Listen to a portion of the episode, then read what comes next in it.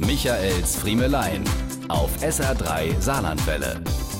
Also bei den Maskenträgern schieb ich's jetzt einfach mal auf die fehlende Mimik. Wer sonst nur mit dem Mund und den Grübchen in der Wange lacht, bei dem fällt's natürlich schwer, in diesen Zeiten ein Lächeln zu erahnen.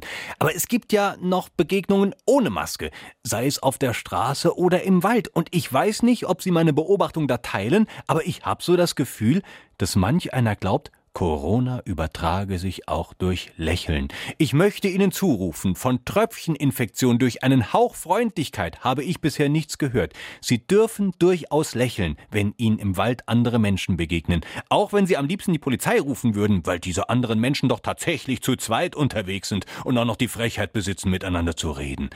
Es ist auch auf der Straße weiterhin erlaubt, entgegenkommende Menschen freundlich zu grüßen. Sie müssen den Mund nicht ganztags zu und die Mundwinkel nach unten gezogen lassen. Das fliegt da nicht rein. Sie dürfen auch mal so gucken, wie Sie sonst an einem sonnigen Frühlingstag gucken würden.